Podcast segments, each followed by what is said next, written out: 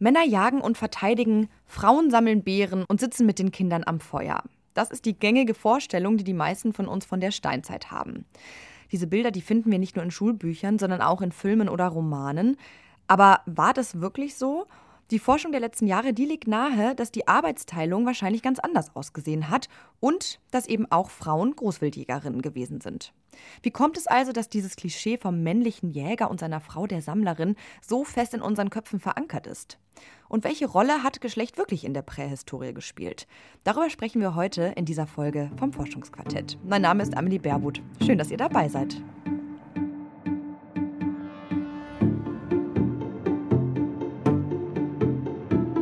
Das Forschungsquartett. Wissenschaft bei Detektor FM. Meine Kollegin Lina Cordes, die hat sich für diese Folge mal ein bisschen in die Vergangenheit begeben und ist mir jetzt zugeschaltet. Hi Lina. Hi Amelie. Ähm, ja, also wenn ich so an die Steinzeit denke, dann kommt mir natürlich auch als erstes dieses Klischee-stereotype Bild in den Kopf, was ich vorhin beschrieben habe. Aber ganz so von wegen Jäger und Sammlerin war es ja eben anscheinend nicht. Aktuelle Studien, zum Beispiel von der University of California, die zeigen, dass wohl auch Frauen jagen gegangen sind. Wir verlinken euch die Studie auch nochmal im Online-Artikel zur Folge. Aber was heißt das jetzt? Wie kann ich mir die steinzeitliche Familie denn dann vorstellen? Ja, diese Frage, die ist aus mehreren Gründen gar nicht so leicht zu beantworten. Das hat mir Brigitte Röder erzählt. Sie ist Archäologin und arbeitet an der Universität Basel als Professorin für Ur- und Frühgeschichte und sie befasst sich unter anderem auch mit prähistorischer Geschlechterforschung. Ja, also ich denke mal, ganz wichtig ist festzuhalten, dass es nicht die steinzeitlichen Geschlechterrollen gibt. Also wir reden hier über einen Zeitraum von rund drei Millionen Jahre. Anzunehmen, dass die Geschlechterrollen oder auch sagen wir mal, sowas wie Familienkonzepte in diesem unermesslich langen Zeitraum immer und überall gleich gewesen sein, ist aus kultur- und sozialwissenschaftlicher Sicht geradezu absurd. Also das wäre das eine. Wir müssen, wir können nicht von einem Geschlechtermodell ausgehen, sondern wir müssen von Vielfalt, von verschiedenen Konzepten und Modellen ausgehen. Ja, und trotzdem sind unsere Vorstellungen, die wir von Geschlecht in der Steinzeit haben, oft ziemlich fix. Ja, und man hört es ja auch ganz oft, ja, so war es halt schon in der Steinzeit. Die Frauen bleiben zu Hause und die Männer gehen arbeiten oder gehen jagen, so, ne? Das hat irgendwie die ganze Menschheitsgeschichte geprägt. Ja, auf jeden Fall. Also ich habe das bisher auch eigentlich immer eher als Fakt wahrgenommen. Aber im Grunde sind dieser steinzeitliche Jäger und seine sammelnde Frau eigentlich ein bürgerliches Ehepaar. Also diese Idee, die basiert nicht auf wissenschaftlicher Grundlage, sondern ist eine Projektion. Okay, also du meinst so eine Projektion von heutigen Werten auf damals? Genau, also das westliche Bürgertum hat im 19. Jahrhundert festgelegt, wie eine Familie auszusehen hat. Und das war eben der Mann, der ist der Versorger. Und die Frau, die kümmert sich um die Kinder und trägt vielleicht mit einer kleinen Tätigkeit noch was zum Haushalt bei. Das hat Brigitte Röder mir auch erzählt. Und dieses neue Geschlechtermodell, mit dem ja auch bestimmte Rollen einhergehen, das wurde damals damit legitimiert, dass man gesagt hat, ja, so war es ja schon immer. Und diese Strategie, die war offensichtlich ziemlich erfolgreich. Das heteronormative Ehepaar ist nämlich immer noch die Norm. Und diese Vorstellungen, die beeinflussen natürlich auch die heutige Archäologie, weil auch ArchäologInnen diese Ideen haben. Klar, das ist ja dann keine Wissenschaft im ganz objektiven Raum, sondern alle WissenschaftlerInnen, die starten ja auch mit gewissen Ideen und Vorstellungen in ihrer Ausbildung und dann halt auch später in ihren Beruf wahrscheinlich, ne? Mhm, genau. Das hat mir auch Brigitte Röder erzählt. Sie findet es deswegen wichtig, immer wieder die eigenen Ideen und Vorstellungen einfach zu reflektieren.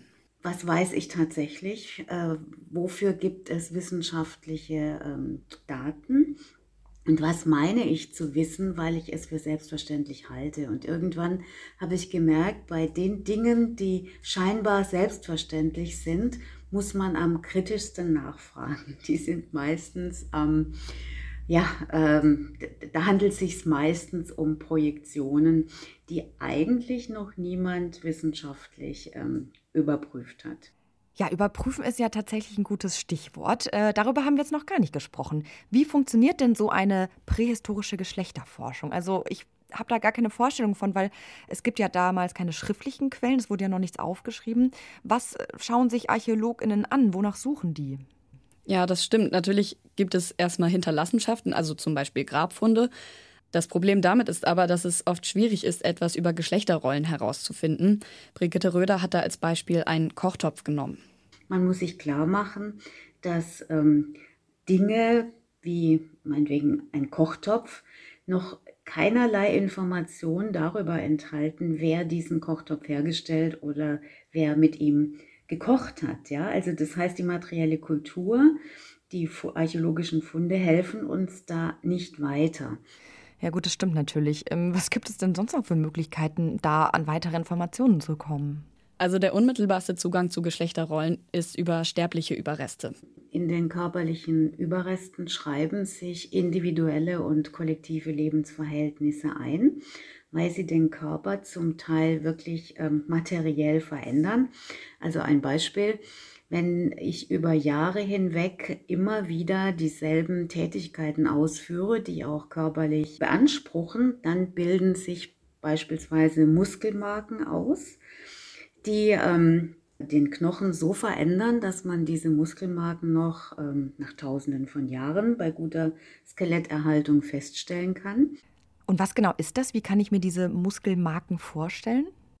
Also wenn ein Muskel regelmäßig trainiert wird, dann wird er ja größer und kräftiger so wie seine Ansatzstelle am Knochen. Also wenn ich jetzt dauernd körperlich überbelastet bin, dann kann es zu Muskelfaserrissen kommen zum Beispiel. Dann stirbt das Gewebe ab und es bilden sich so Löcher und Rillen an der Knochenoberfläche. Das heißt, man kann am Skelett, also wenn es denn gut erhalten ist, erkennen, welche Muskelgruppen beansprucht wurden und damit dann auch, welche Bewegungen ausgeführt wurden. Und damit hat man zum Beispiel auch schon herausgefunden, dass Frauen in bestimmten Zeiten Tätigkeiten nachgegangen sind, die sie stark körperlich belastet haben.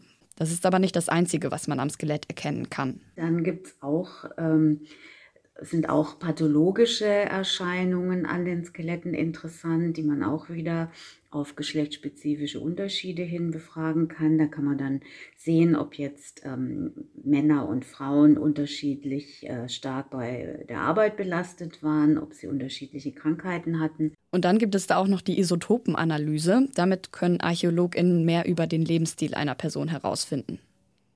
Sehr interessant sind auch sogenannte Isotopenanalysen, bei denen man ähm, in den ähm, Knochen und in den Zähnen ähm, Hinweise darauf findet, ob Personen jetzt zum Beispiel eher sich vegetarisch ernährt haben oder mit viel tierischem Protein. Und man kann über Isotopenanalysen auch quasi so die Mobilitätsgeschichte von Individuen rekonstruieren. Also zum Beispiel, ob Ortswechsel in bestimmten Lebensaltern stattgefunden haben. Und das kann man dann eben auch jeweils für Frauen und Männer untersuchen. Ich versuche das jetzt nochmal kurz zu erklären, weil ich persönlich konnte mit Isotopen erstmal nicht so viel anfangen. Also Elemente wie Kohlenstoff, Sauerstoff und Stickstoff, die zirkulieren als Isotope im Kreislauf der Natur. Menschen und Tiere nehmen dann diese Isotope zum Beispiel über Nahrung oder Trinkwasser auf und die werden dann in den Knochen eingebaut, der sich ja im Laufe des Lebens immer wieder erneuert. Und weil jedes organische Material einen isotopischen Fingerabdruck hat und jede Umgebung ihre eigene isotope Zusammensetzung, kann man dann zum Beispiel die Mobilitätsgeschichte von Menschen nachvollziehen, was wir ja gerade von Brigitte Röder gehört haben. Also kann man zusammenfassen, dass Fundstücke in der prähistorischen Geschlechterforschung jetzt keine große Rolle spielen und viel wichtiger sind Skelette, die man auf verschiedene Weise analysieren kann. Genau, es ist aber noch wichtig zu erwähnen, dass die Archäologie mit diesen Methoden auch nicht alles herausfinden kann, denn einige Informationen, die äußern sich nicht unbedingt materiell, zum Beispiel die Frage nach weltanschaulichen Konzepten oder auch dem sozialen Leben. Und bei solchen Lücken in der Quellenlage, da werden dann eben häufig diese Analogieschlüsse gezogen, die wir schon besprochen haben. Das heißt, wir schließen vom Bekannten aufs Unbekannte. Und das zu beachten, das bedeutet auch, sich klarzumachen, nur weil etwas heute wichtig ist, heißt es nicht, dass es das immer war. Das gilt auch fürs Geschlecht. Brigitte Röder meint deswegen, dass man überhaupt auch mal grundsätzlich fragen müsste, ob Geschlecht in den prähistorischen Gesellschaften überhaupt dieselbe unglaublich elementare Rolle gespielt hat wie bei uns heute. Heute ist Geschlecht ein sozialer Platzanweiser. Es begleitet uns wirklich äh, von der Wiege bis zur Bahre. Wir können eigentlich ähm, ohne Geschlecht in unserer Gesellschaft nicht durchs Leben gehen. Denken Sie dran, wie oft man äh, das Geschlecht in irgendwelche Formulare einfüllen muss. Ähm, und es ist aber denkbar, und ich halte es inzwischen für sehr wahrscheinlich, dass es ähm, in der Urgeschichte Gesellschaften gab, in denen das Geschlecht möglicherweise nicht dieselbe wichtige Rolle gespielt hat wie bei uns. Das heißt jetzt natürlich nicht, dass wir hier viel Lärm um nichts gemacht haben, sondern es bedeutet eher, dass man nicht in zu starren Kategorien denken sollte. Und dabei hilft es häufig schon, einen Blick in verschieden organisierte Gesellschaftsformen und Kulturen zu werfen. Also einen Blick über unseren Tellerrand hinaus. Der Mann als Jäger und die Frau als Sammlerin, diese Vorstellungen von der Prähistorie, die sind mittlerweile überholt und trotzdem noch fest in unseren Köpfen verankert, teilweise eben auch bei vielen Archäologinnen. Deshalb ist es in der Archäologie wichtig, vermeintliche Gewissheiten kritisch zu hinterfragen und zu überprüfen. Meine Kollegin Lina Cordes hat mit der Archäologin Brigitte Röder über Geschlechtsstereotype in der Prähistorie gesprochen und wie Archäologinnen damit umgehen können. Danke dir, Lina, für das Gespräch. Gerne, danke dir auch. Eine neue Folge vom Forschungsquartett gibt es nächsten Donnerstag. Da haben wir auch ein historisches Thema. Es geht um die Geschichte der Menstruation. Bis dahin könnt ihr unseren Podcast gerne schon mal im Podcatcher eurer Wahl abonnieren. Dann verpasst ihr auch keine Folge mehr. Ich freue mich, dass ihr zugehört habt und hoffe, die Folge hat euch gefallen. Ich bin Amelie Baerwood und sage Tschüss und wenn ihr mögt, bis nächste Woche.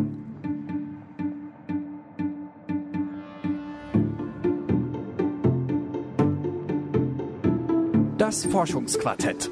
Wissenschaft bei Detektor FM.